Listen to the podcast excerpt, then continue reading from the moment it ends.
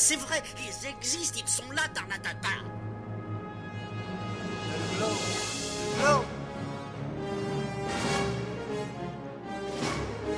Il faut qu'on pète.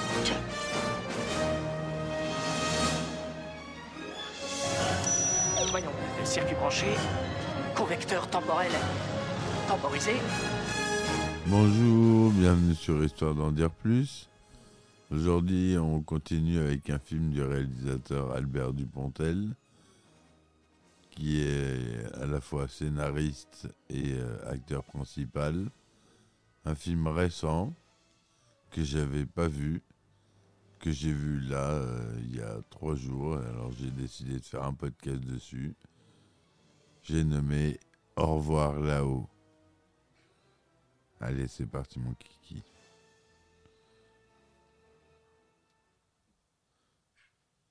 Donc, euh, Au revoir là-haut, c'est une comédie euh, dramatique française, coécrite et réalisée par Albert Dupontel, sortie en 2017.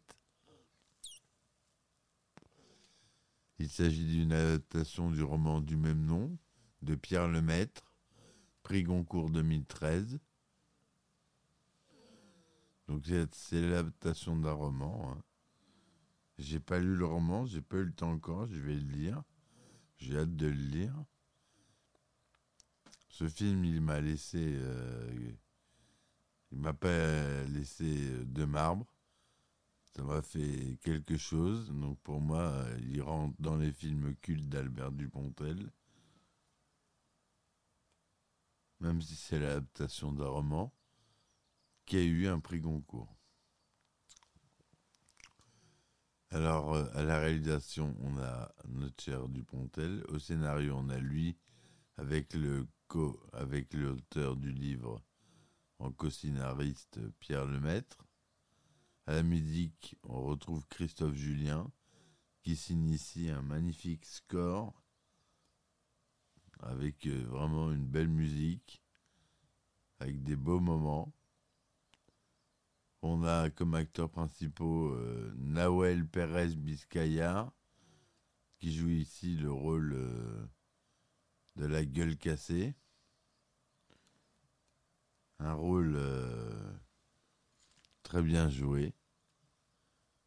Lui- franchement, j'ai beaucoup de respect pour cet acteur que je ne connaissais pas. On a Émilie Dequesne, qui est une habituée euh, qui avait joué dans Bernie. Donc en 1920, Albert Maillard, ancien comptable, ancien poilu, qui vient de fuir la France, est interrogé par un officier de la gendarmerie française au Maroc, où il a été arrêté.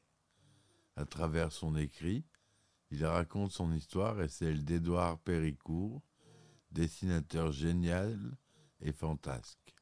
Fils de haute bourgeoisie politique, orphelin de mère et rejeté par son père depuis la fin de la Première Guerre mondiale. Leur relation de camaraderie au front, dans les tranchées, prend une autre tournure le 9 novembre 1918, juste avant la fin de la Grande Guerre. Albert est le témoin d'un crime effroyable. Le lieutenant Pradel, alors qu'il a reçu l'ordre de cesser toute hostilité, parvient à lancer une dernière offensive en faisant croire que les Allemands, qui attendent pourtant l'armistice, comme les Français, ont tué deux éclaireurs. Or, pendant l'assaut, Albert réalise que c'est le lieutenant qui leur a tiré dans le dos. Pendant l'offensive, Pradel, se voyant démasqué, pousse Albert dans un trou de but où ce dernier se retrouve sur le point d'être enterré vivant. Édouard, in extremis, sauve Albert d'une mort atroce, mais au prix de sa défiguration par un éclat d'obus à quelques mètres de là, faisant de lui, comme je vous le disais, une gueule cassée.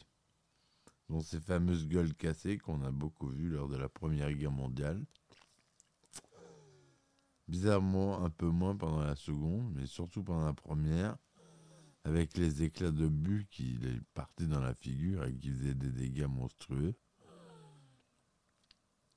Albert comprend que Pradel voulait tuer Péricourt au champ de bataille pour monter une entreprise de pompes funèbres et abuser le père Péricourt.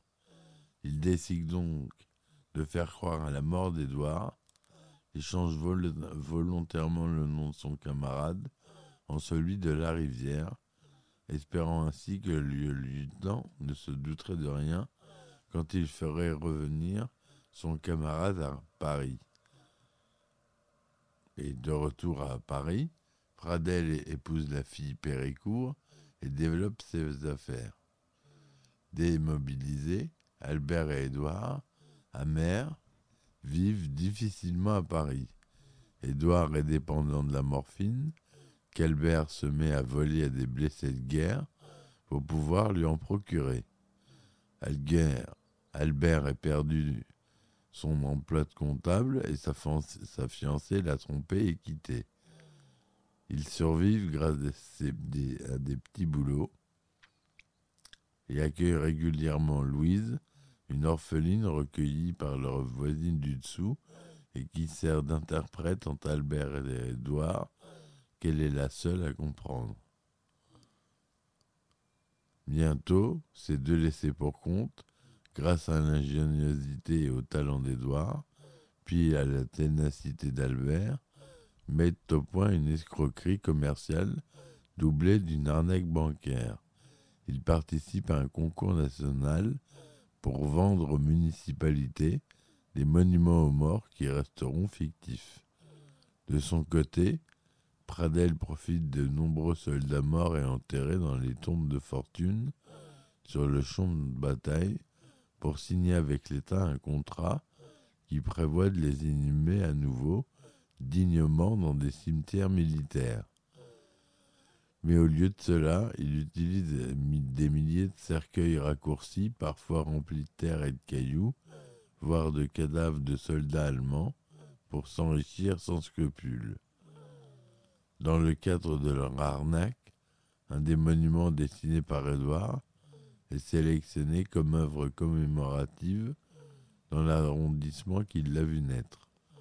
Le commanditaire de cette œuvre n'est autre que son père, Marcel Péricourt, président des affaires des maires de Paris, qui souhaite pour ce geste honorer secrètement son fils qu'il croit mort.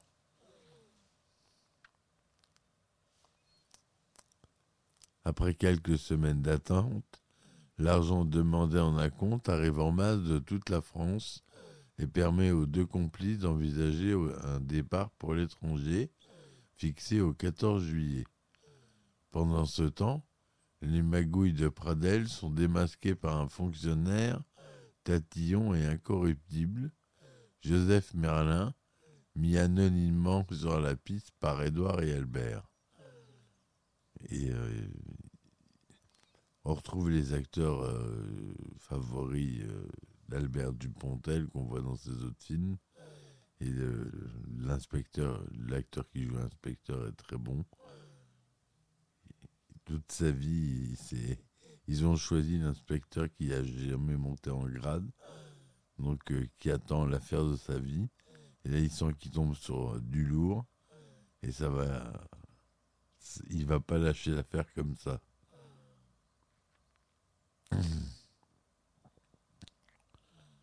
Les événements s'emballent à l'approche du 14 juillet. Des journaux révèlent une possible arnaque monumentale Marcel Péricourt apprend qu'ils ont été trompés et demande à Pradel, son gendre, désormais accusé d'un scandale d'État, de retrouver les coupables contre le silence de l'État et de la justice sur ces magouilles. Ce dernier retrouve la trace d'Édouard, qui mène la grande vie à l'hôtel Lutetia avec Louise et Albert lequel assure les derniers préparatifs de leur fuite à l'étranger. Avant de partir, Albert retrouve sur le chantier d'un cimetière Pradel, qui a repris ses magouilles. Au moment où Albert s'avance vers lui, en le menaçant d'un revolver, Pradel, en reculant, met le pied sur une planche qui cède et il se trouve précipité dans une fosse où il finit étouffé et enterré vivant. Au même moment, Marcel Perrier-Court décide de se rendre à l'hôtel où résident les coupables, comme poussé par une force irrésistible. Après qu'il pense avoir reconnu la signature de son, de son fils au bas des dessins du catalogue de monuments. C'est bien Édouard qu'il trouve sur la terrasse de sa chambre, qu'il reconnaît malgré le masque qu'il porte. Les deux hommes s'étreignent, le père s'excuse et se repent devant ce fils qu'il n'a jamais su reconnaître et aimer. Mais soudainement, Édouard, comme un oiseau qui prend son envol, se jette dans le vide avec son grand masque bleu. Albert, avec sa nouvelle compagne Pauline et Louise, qu'il a racheté à leur voisine, parvient de son côté à s'enfuir au Maroc, où il est finalement arrêté.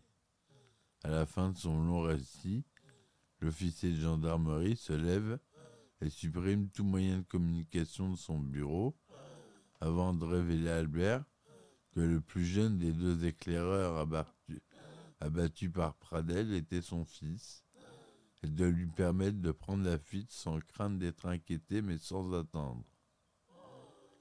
Et voilà pour cette histoire extraordinaire, ce scénario qui est génial.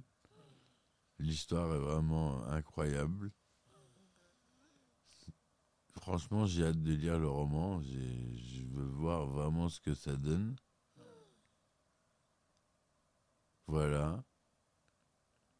Il y a des moments, euh, les costumes sont fabuleux, les costumes d'Edouard, notamment euh, ses masques, parce qu'il fabrique beaucoup de masques pendant tout le long du film pour lui, qui sont très différents, ils sont tous magnifiques. Les masques, euh, dont un qui peut transformer soit en sourire, soit en inversant en une tête qui fait l'inverse d'un sourire comme un smiley un peu. Et c'est vraiment euh, bien pensé. Tout, tout, est bien pensé dans ce film. La musique, euh, la photographie est magnifique. Euh, son est magnifique. Les couleurs, l'étalonnage très années 20, 30. Au début, j'avais, je me disais, mais c'est pas possible il y a un problème. Et euh, non, c'est l'étalonnage du film qui veut ça. Et euh, ça, c'est important à noter. Voilà. Voilà. Donc, la musique euh, magnifique, Christophe Julien.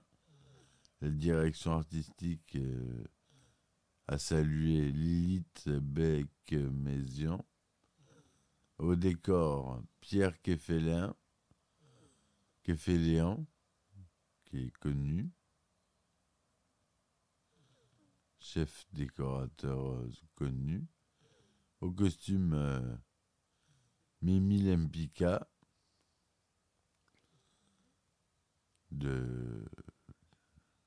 Lempika. Hein c'est la même famille. À la photographie, on a Vincent Mathias. Étalonnage et colorisation, Lionel Kopp et Natacha Louis sont bien mis en avant parce que vraiment il y a, il y a un, étalonnage, un étalonnage qui est pas comme les autres. Au début, ça, ça dérange. Moi qui ai un, habitué des étalonnages numériques euh, maintenant. Euh, ça fait très spécial, même si film a été tourné en numérique. C'est assez impressionnant.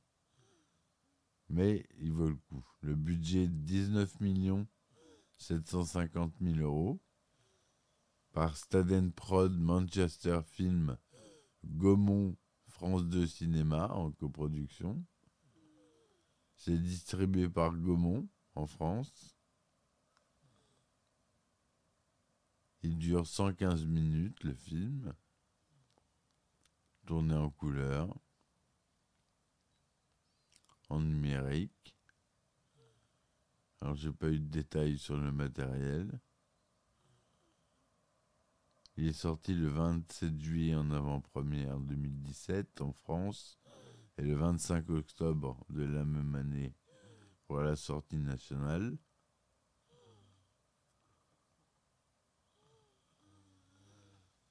Édouard Péricourt le soldat à la gueule cassée qui joue euh, un peu la star du film. Le premier rôle est joué par Nawel Dupont e. Pérez du Biscayard.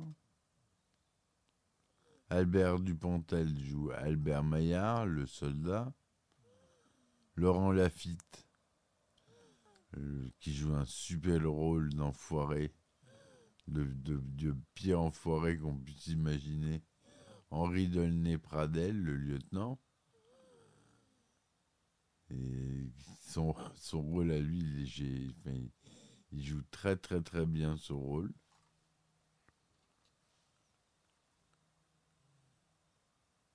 Nils Arestrup qui joue Marcel Péricourt, le père d'Edouard et de Madeleine. Émilie Dequesne qui joue Madeleine Péricourt, la sœur d'Edouard. On a Mélanie Thierry qui joue Pauline, la bonne des Péricourt, avec qui s'enfuira euh, Maillard, le soldat Maillard, Albert Dupontel à la fin du film, dont il se prend un peu euh, d'amour. L'inspecteur est joué par Michel Villermoz. Il y a Kian Kejandi qui joue un collaborateur de Pradel, qui a un, rôle qui lui va très bien dans ce film.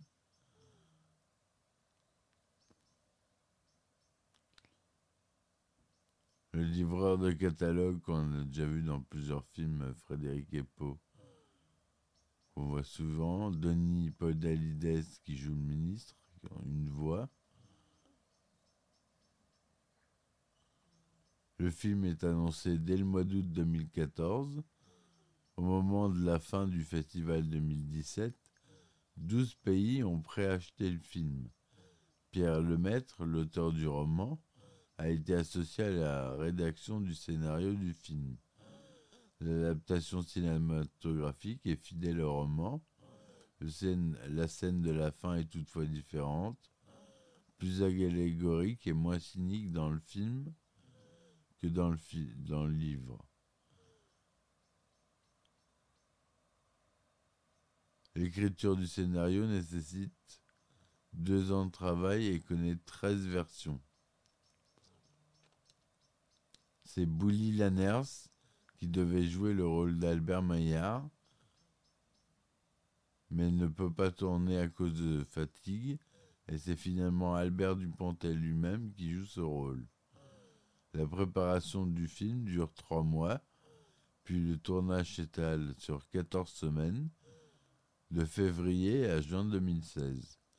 la post-production, comprenant également la création de très nombreux effets visuels, 500 plans dans le film, ce qui n'est pas beaucoup pour un film euh, à effet visuel, mais c'est pas un film à effet visuel, donc c'est quand même pas mal et s'achève en avril 2017.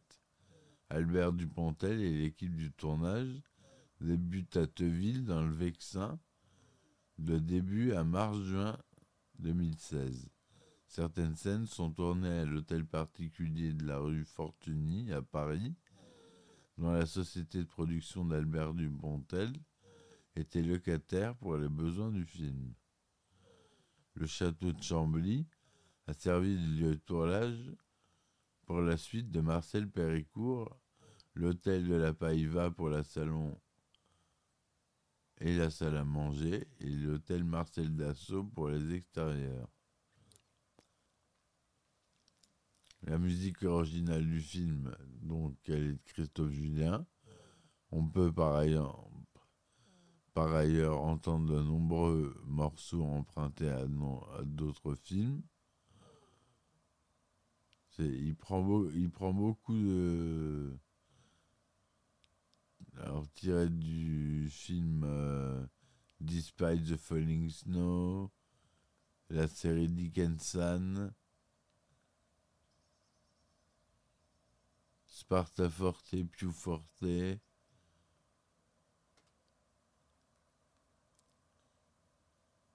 Une promesse de Patrice Lecomte. Beaucoup de films. Il y a beaucoup d'emprunts à d'autres films. Au revoir là-haut est présenté en avant-première le 27 ju- juillet 2017 au cinéma Mokiving de Saint-Lô, avant sa sortie nationale en France le 25 octobre 2017, comme en Belgique et en Suisse romande. Entre-temps, le film est choisi comme film d'ouverture en août 2017 au Festival du film franco- francophone d'Angoulême. Pardon, je vais boire un coup.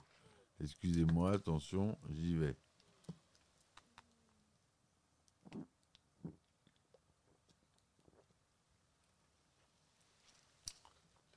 Je suis là. Il a été projeté au film au Festival du film français d'Helvétie et au Festival international du film de Saint-Sébastien, où il récolte le premier de l'Association de Donantes de Sangre de Chibucosa à la solidaridad, El Cartasan Saria. C'est long comme titre, hein Au Québec, le film est présenté à Montréal en novembre 2017 dans, dans le cadre du festival Cinémania il reçoit le prix du public avant sa sortie le 22 décembre 2017. En France, l'accueil critique est positif. Le site Allociné recense une moyenne de critique de 3,9 sur 5, ce qui est vraiment bon. Albert Dupontel a réussi à condenser le livre de Pierre Lemaître en un récit vif et équilibré, selon Samuel Douer dans Télérama. Alors, pour les contenter, il faut se lever de bonne heure. La critique de Jacques Mandelbaum dans Le Monde est moins élogieuse. Il reproche une recherche excessive de perfection, tout en voulant traiter de multiples questions, ce qui nuit à la vie des personnages. Au Québec, dans la presse, Marc-André Lucier juge le récit parfois prévisible, mais se dit impressionné par le jeu des acteurs, la direction artistique et la séquence d'ouverture. Dans le devoir, André Lavoie parle d'un spectacle enlevant, mais sur, qui survole des sujets délicats déjà abordés dans d'autres films de manière plus frontale.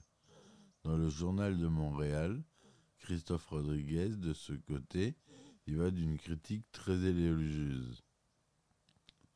En France, il fera plus de 2 millions d'entrées, ce qui est vraiment pas mal.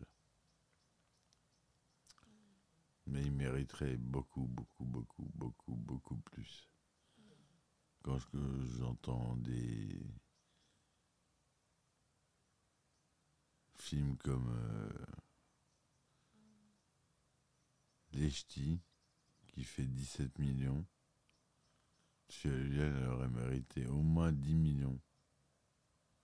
Tellement il est bon. S'il y a 10 millions de personnes qui étaient allées voir ce film, ça aurait été 10 millions de personnes euh, ravies. César de la meilleure réalisation pour Albert Dupontel, César de la meilleure adaptation pour Albert Dupontel et Pierre Lemaître en 2018, tout ça. hein.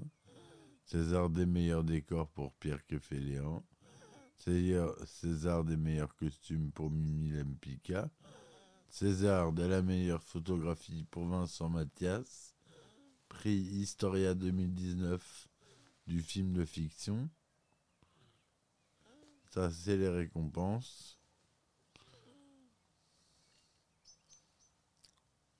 Juste au César, hein. je vous nomme pas les autres festivals que je vous ai déjà nommés avant. Petite euh, référence à d'autres œuvres dans le film.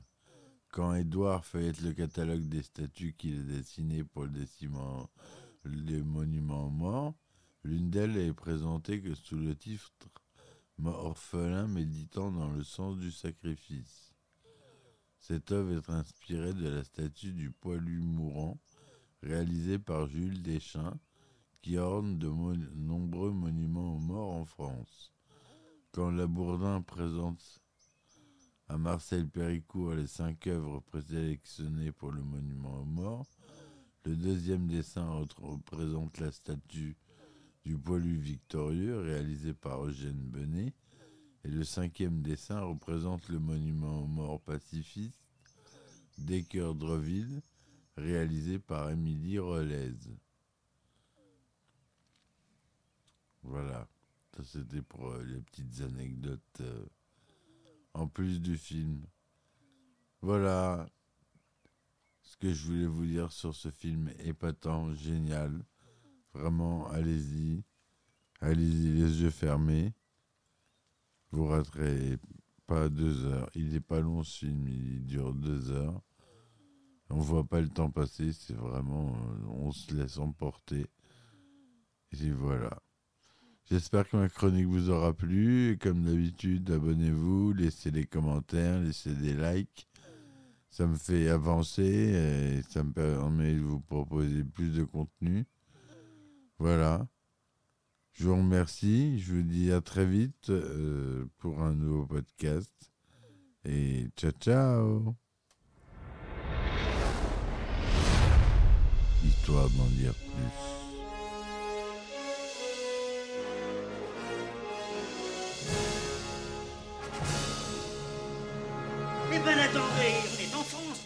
Sec Hop.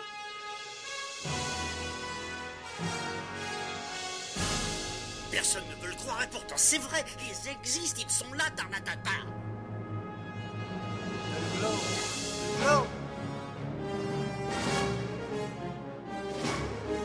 Il faut qu'on pète.